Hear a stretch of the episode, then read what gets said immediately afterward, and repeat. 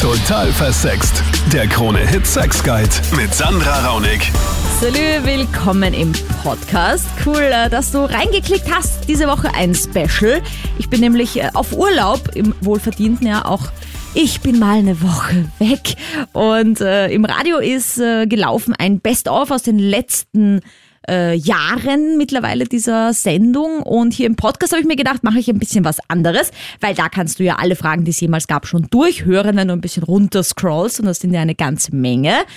Hier im Podcast habe ich mir gedacht, mache ich doch mal ein bisschen ein Behind the Scenes, weil mich das auch immer wieder Leute fragen, hey Sandra, ähm, jetzt bist du das Expertin und hast ja auch immer da die Expertin eingeladen im Studio.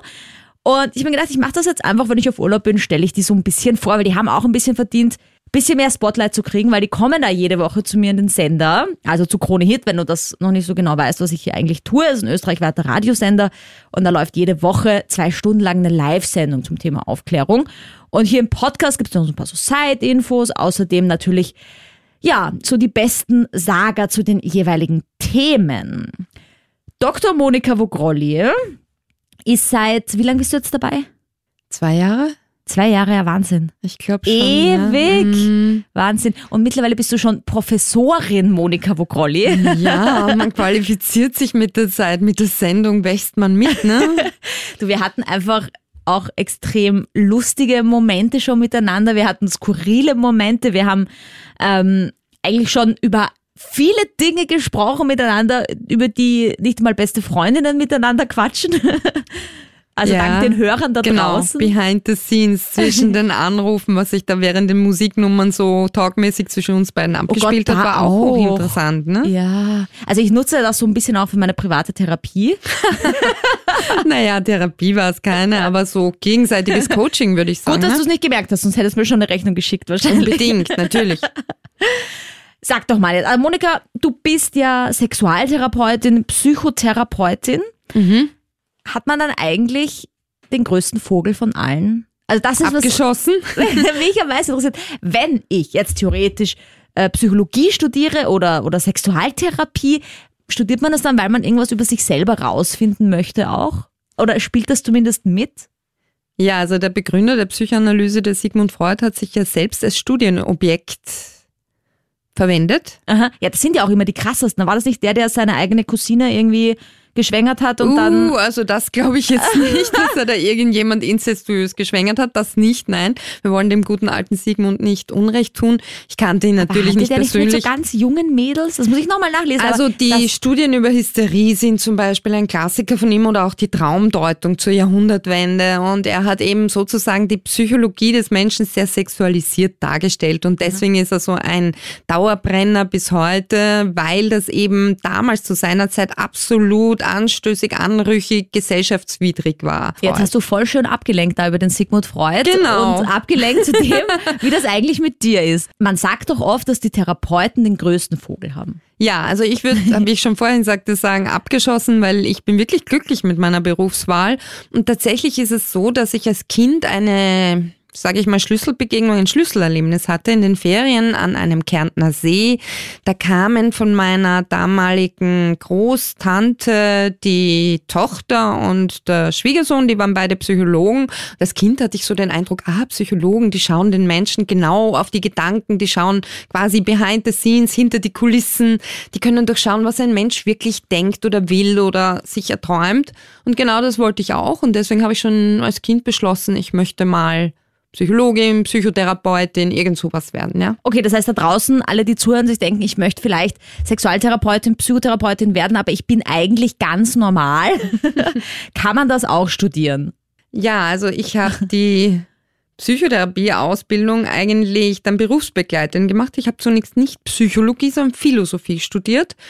Philosophie ist so ein Studium, da kann man alle Fragen dieser Welt stellen, die ganz die tiefsinnigen Fragen wie, was ist der Sinn des Lebens, was ist nach dem Tod oder warum bin ich überhaupt auf der Welt und so weiter und so fort. Wie soll ich mich moralisch richtig ver verhalten und so weiter. Das sind so die Klassiker von den Fragen, auf die man eigentlich entweder gar keine richtige Antwort hat oder ganz viele verschiedene mögliche Antworten.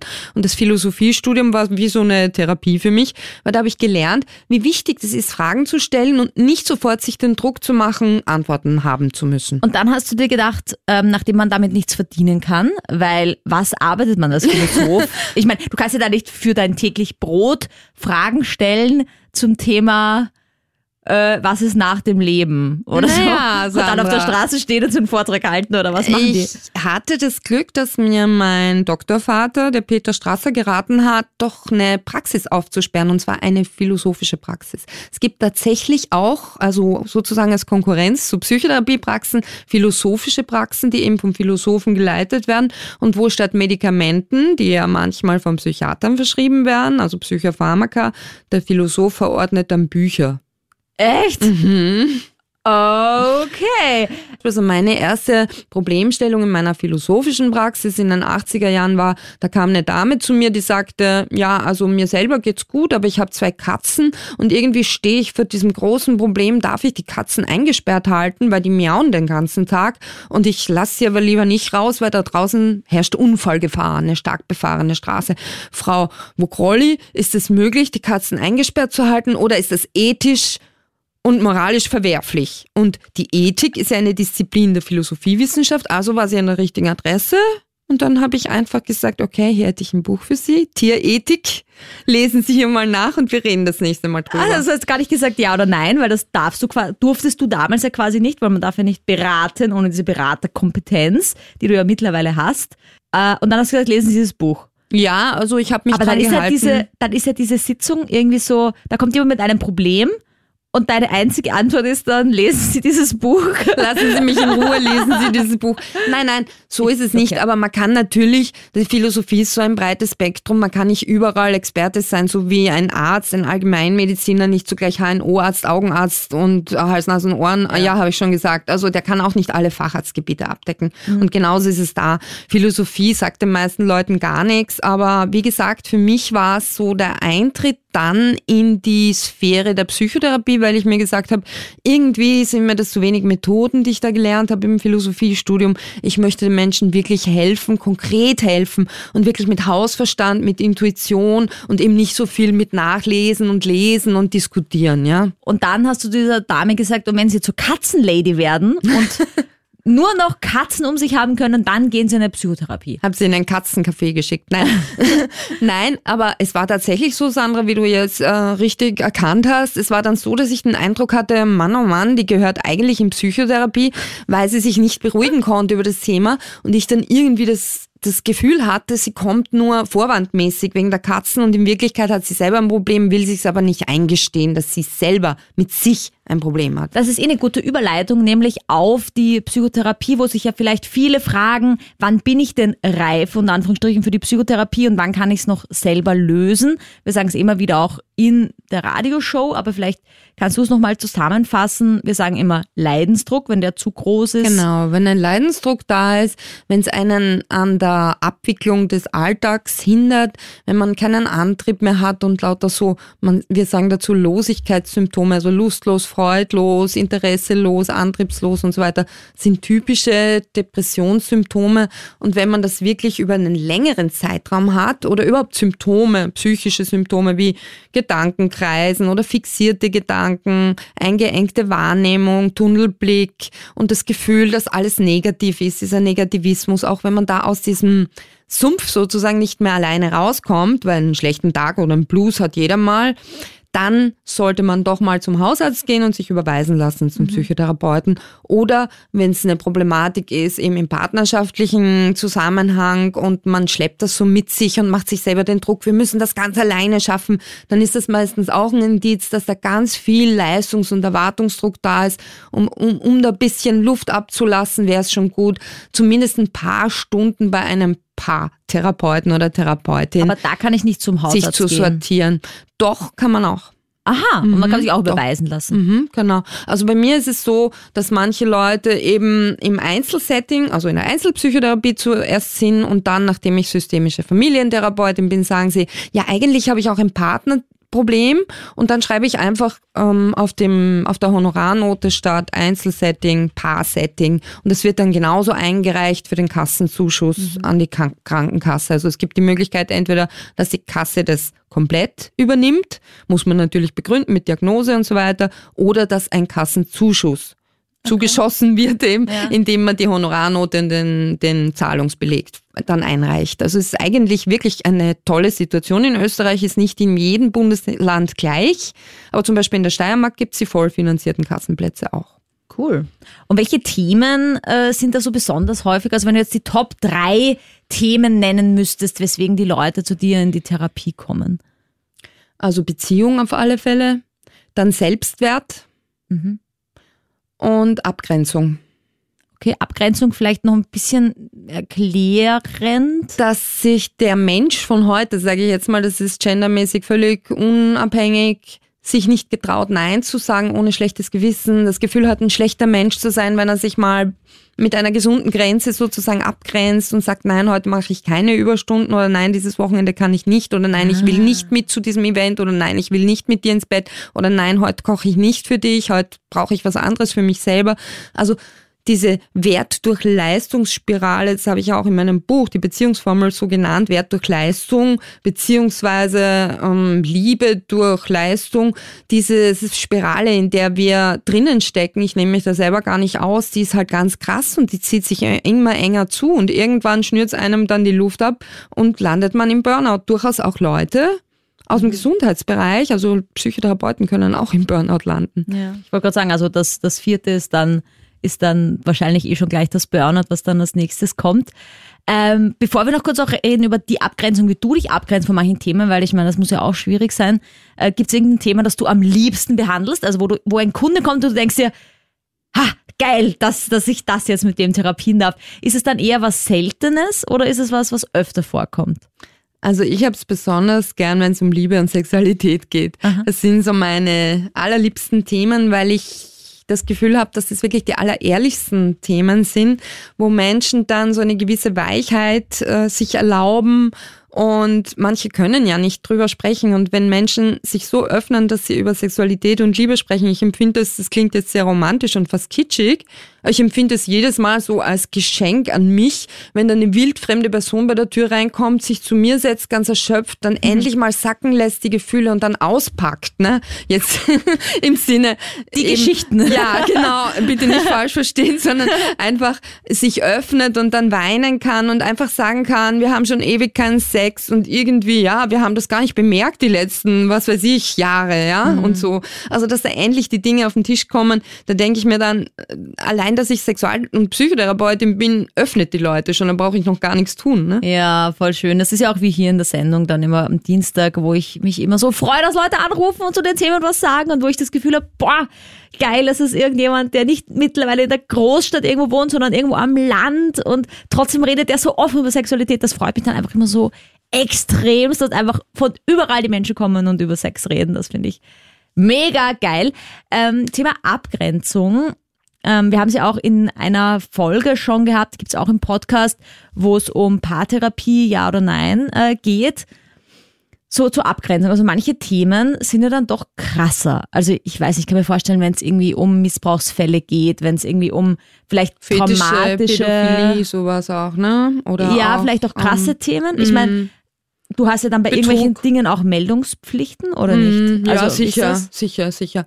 Also auf alle Fälle hat man als Psychotherapeut ist man der Verschwiegenheit, die ja gesetzlich verankert ist, entbunden, wenn zum Beispiel Suizidalität besteht oder Fremd- oder Selbstgefährdung eben, dann muss man die Person auch gegen ihren Willen quasi in eine psychiatrische Einrichtung schaffen irgendwie, ne? Mhm. Also einweisen. Und nötigenfalls auch mit Polizeieskorte, ne? Das ja. ist verpflichtend. Ist mir Gott sei Dank noch nie passiert in all den vielen Jahren, die ich das mache. Ich habe immer, sage ich jetzt mal, einen guten Draht zu meinen Klientinnen, Patientinnen und ähm, wenn ich das nicht hätte, dann würde ich die auch weiterschicken. Also dann würde ich die zu einem Kollegen schicken, wenn ich merke, dass das eben nicht, es kann nicht mit jedem entstehen. Ne?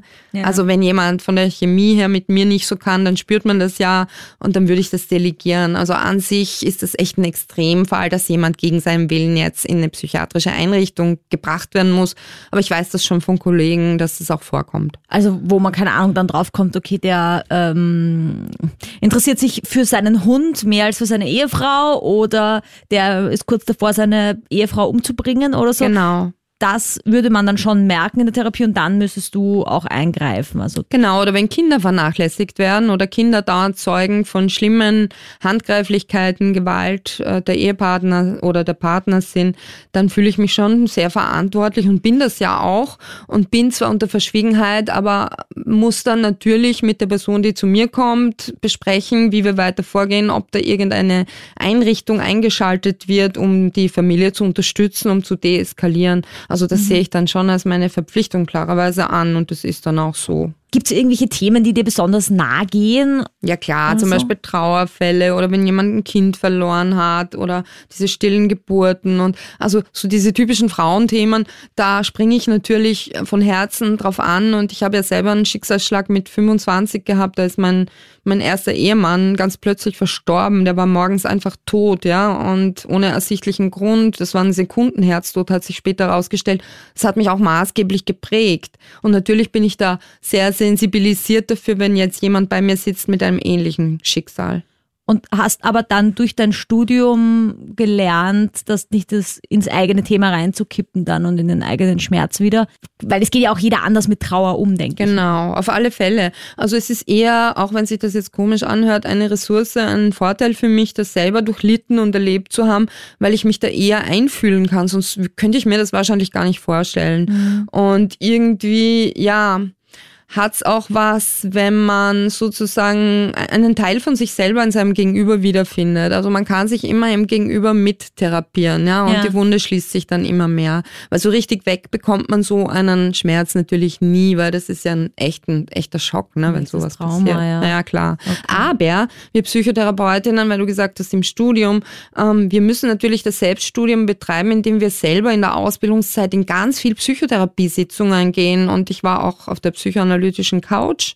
Also ich bin jahrelang zu einem Psychoanalytiker zwei bis dreimal die Woche gegangen und bin auf seiner freudschen Couch gelegen, auf dieser klassischen Couch, die man auch in den Woody Allen Filmen immer ja, sieht. Ja. und da liegt man dann und redet vor sich hin, weil in der Psychoanalyse ist es ja so, dass der Therapeut sich komplett raushält und fast nichts spricht. Ne? Und man liegt auf der Couch und ist angehalten, alles auszusprechen, ungefiltert, was einem gerade im Kopf rumspuckt.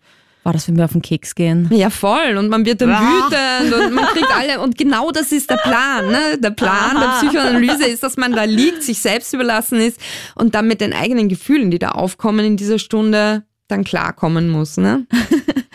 Zum Abschluss noch, du bist ja jetzt Professorin, also auch natürlich noch Dr. Monika Vogrolli, aber jetzt Professorin. Dr. Monika Vogrolli, Professorin Monika Vogrolli. ähm, wie wird man jetzt Professor? Das ist ein Berufstitel, der wurde mir vom Bundespräsidenten ehrenwerterweise verliehen. Und da freue ich mich natürlich sehr. Das ist eben, weil ich mich schon jahrelang in Sachen Psychotherapie, Philosophie, Arzt-Patienten-Verhältnis und so weiter engagiere. Da wird man meines Wissens vorgeschlagen. Aha. Und dann wird von einer Universität ein Fachgutachten erstellt und dann wird vom Bundespräsidenten entschieden, ob das dann eben verliehen wird. Es ist natürlich für mich. Zwischenapplaus? für Super. mich. Es geht erst ab Ab einem gewissen Alter übrigens. Also ich wollte gerade fragen, kann ich auch Professor werden? Musst du noch ein paar Jährchen, ein paar Jährchen geil. hinbringen, aber das kriegst du vielleicht hin. Also mit mir, ich werde dich vorschlagen. Nenn mich Professor. ich finde, ich find, das hat schon was, ne, Frau Professor. Mega. So rollenspielmäßig auch und dann nicht oh nur Gott, Rollenspiel, nein. sondern. okay, okay. Also danke fürs Touren auf jeden Fall von diesem Podcast, diesem Urlaubspodcast. Danke dir, Monika, dass du da warst, ein bisschen Bitte was auch gerne. erzählt hast über dich. Ähm, und wenn du Fragen Fragen zu Monika Vogrolli hast du ihre E-Mail-Adresse, die steht unter dem Podcast. Äh, Infos, wenn du irgendwas wissen möchtest über mich oder wenn du sonst irgendwelche Fragen hast, kannst du jederzeit schreiben, mir auf Instagram unter Sandra Raunig. Du kannst mir auch eine E-Mail schreiben, die schreibe ich dir auch unten da in diese Infobox rein. Äh, du kannst äh, mir auch auf Facebook schreiben, da gibt's hier total versext Facebook-Page und wie immer, bitte sei so nett und abonniere diesen Podcast, like diesen Podcast so oft es irgendwie geht und bewerte diesen Podcast, damit ihn auch andere Menschen finden. Nächste Woche gibt's dann natürlich wieder ein Thema, das kannst du auch jederzeit vorschlagen. Ähm, einfach über die E-Mail oder über die anderen Kanäle, die ich schon gesagt habe. Und dann quatschen wir vielleicht nächste Woche genau über deine Frage zum Thema Sex, Liebe, Beziehung. Ich freue mich, bis dann, salü. Total versext. Der Krone-Hit Sex Guide.